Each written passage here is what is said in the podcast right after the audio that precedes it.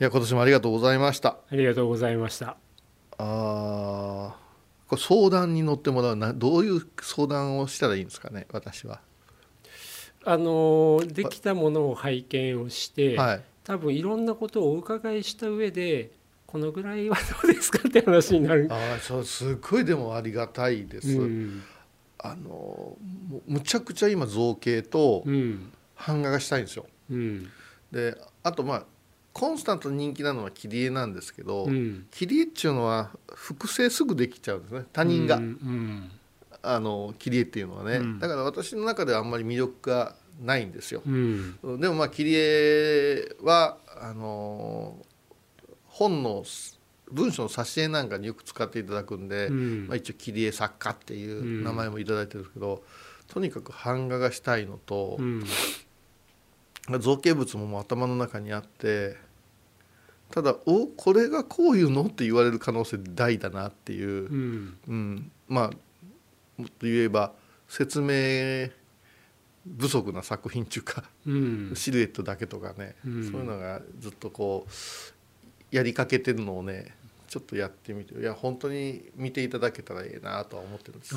あおそらくねいろいろ伺うっていうのはそれもすごく大事でえー。やっぱりご自身でも意図せずできてきちゃったものとか、こういう逆に言うと狙いを持ってやってたんだけどちょっとその狙いと自分の中でうまくフィットしてないはいはい。この作品あるなとかうんうんあのそういうものを見せていただくとうん。うんもしかしたらこういうさんってこういうことしたかったんじゃないんですか？とかあと多分本人は気づかれてないけどはい。癖とか考え方の癖も含めてねあるからそういうことは少しは僕はこう思うんだっていうご意見は伝えられるかなとこの間思いますね。もアート雑誌にね、うん。えー、と現代、まあ、話題のこう立体アアーティストたちとかさ、はいはいはい。あーまあまあ、造形作家たちとかいう、うん。最近よく出てるから、うん。あの求めて見るんですけど、うん。あようまとまっとるなとあこういうふうな木彫りが、あこれでいいんだとか思うけど、小学生や中学生の,、うんあの美術展みたいなのがあって、うん。で出してる作品とか時々図録みたいに見れるじゃないですか、うん。あっちの方がワクワクするんですね、うん。なんか子供が描いた絵とかね、うん。あれを目指そうとは思わんけど、うん。何も考えずにここまでできるんやなできてたんやなってね、うん。だからなんかまとまりすぎてることがちょっと面白くなくなってるんかないう気がします。自分の中で。でまとまってたり、あのマーケティングして隙間を狙いに行ったりとか、うんうんうんそういうのが多分雑誌の中でオンパレードになってオンパレードですね。オンパレードですね。で必ず誰かと対談してもっともらしいこと書いてるけど、うん。そうじゃねえなっていう気がするのと、うん。2作目3作目の代表作からうん。ガラッと雰囲気変わる作家って結構多くって、うん。法話の世界でね、うん。若い子に教えることがあるんですけど、うん。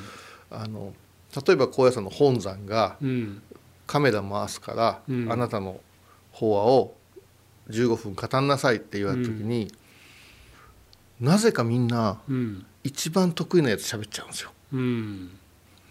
うん。5番目ぐらいなの喋んなさいよって私は言うんですよ。うん。だ自信がないですって言うんですよ、いうん。や10も20も自信がないんやったらもうやめなさいよって、うん一番最初がヒットしちゃうと、うんその後絶対続かないから、うん。うん、作品作家さんもそういう人結構多くて、うん渾身の作出しすぎて、うん。あの全然違うことを言い出しますけど、うん。僕暇な時には、うん。通ったことのない道を通るっていうのが大好きなんですよほうね。ほうほうほでそれは合理的に言うと、うん。もしかしたらいい抜け道とうかうん。見つかるかもしれないけど、あの単に歩道橋を登ってみるとかね、はいはいはいでやっぱり自分に余裕がある時にどれだけ今普段見ちゃってるところと違うところにうん。目線を持っていくとか、僕石つぶて投げとくとかって言い方しますけれども、うんうん。それって大事だろうなと思ってて。うん。でアーティストたちもみんな悩んでるけど、うん。どっかで自分の型ができてきた時に型壊そう型壊そうっていうとなかなか壊れないんでね。自分が向いちゃってるのと全然違う方向にポーンってなんかわけのわかんないことしてみた方がいつの間にかそっちにスルスルスルスルっとボディが入っていくようなことってあるかと思うんですよね。あの型破り言うけどその型も、破るほどの型持ってる人は少ないですからね。し型を破ろうと思ったら破れないから、うん他のことやってるといつの間にか破れちゃってたりするっていうあの横綱の白鵬が言ってましたよね。あ本当あの奇想天外な相撲を取る人は全然怖くなかった。うん型を持った相撲取りがうん一番恐ろしかったって。うんでそれは型破りではなくて、うん組まれた時に、うんあこのと人の得意な型にはまったと思ったら焦るんですって、うん。その結果が勝とうが負けようが、うん。相手は型持ってるのがすごいただ、うん。あの相撲世界は型は破らなくていいっていう、うん。なんか持論があるんですよねって言われた時に、何をやっても天野こういうじゃんっては言われるとは思うんですけど、うん。うんだから急急に私も頭の中が芸術は爆発しないしね。う。ん。うん。でいいんだと思いますよ、でうんうんだから何を見ても天野幸雄じゃんって言われることは逆に言うとじゃあ何をして天野幸雄さんっていう人の特徴が、うん。あれを見てもこれを見てもあるのかっていうのを見つけるいいきっかけですからね。ああのこの前お芝居見に行ってその後に劇作家の方のアフタートーク聞いててあやっぱそういう概念がちゃんとあるんだって思ってたのが、ーうん。あの脚本ドクターって言葉が出てきたんですよね。でそれ僕もすごいよく分かって、うん。うん、例えば劇の脚本書いているけれども自分はどうしてもこうやってどんどんどんどん狭くなっちゃって、うん。逆に言うと言いたいことがうまく言えてないとかって分かんなくなっちゃうわけですよね。はいはいはいはい。だからそれがいいドクター脚本読みがいてくれて、はい。アドバイスしてくれたらあんたの言いたかったことってこうこういうことなんじゃないのって言うと、あそうかって言ってそれに気づけると書き直せちゃったりする。欲しいドクター。でしょ？だから僕からすると 柳沢ドクターになってほしいわ、あもう今ドクター孤島どころじゃないの。ずっとほんま孤島よ。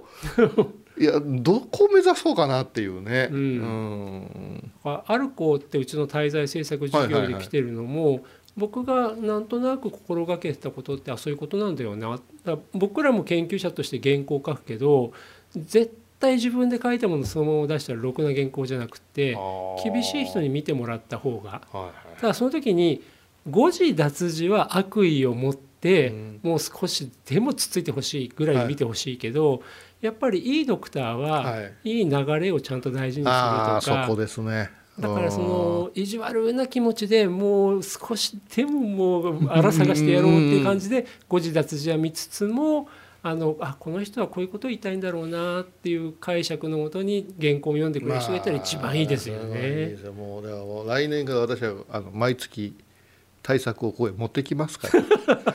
アフタートークはね批評会。でもうみんなもうラジオの中で妄想が広がるんですね。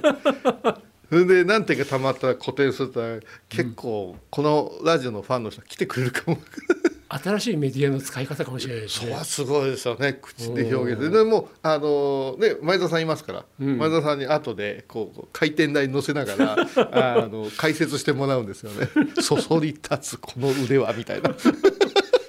まずあの手動ろくろここにポンと置いていてですね回転台ぐらいに使わないとね。面白い。いや面白いかもわからんね。本当に美術鑑賞のラジオなんて基本成り立たないんですからい やってんですからそれをでも言葉でディスクリプションするっていうのは我々の仕事の本当基本ですからね。なるほどねそこは勝負かけてやってみたいですね。ああじゃあ来年の方向性も出たところで 本当に1年間お世話になりまありしたがとうございました。はいまた来年もよろしくお願いします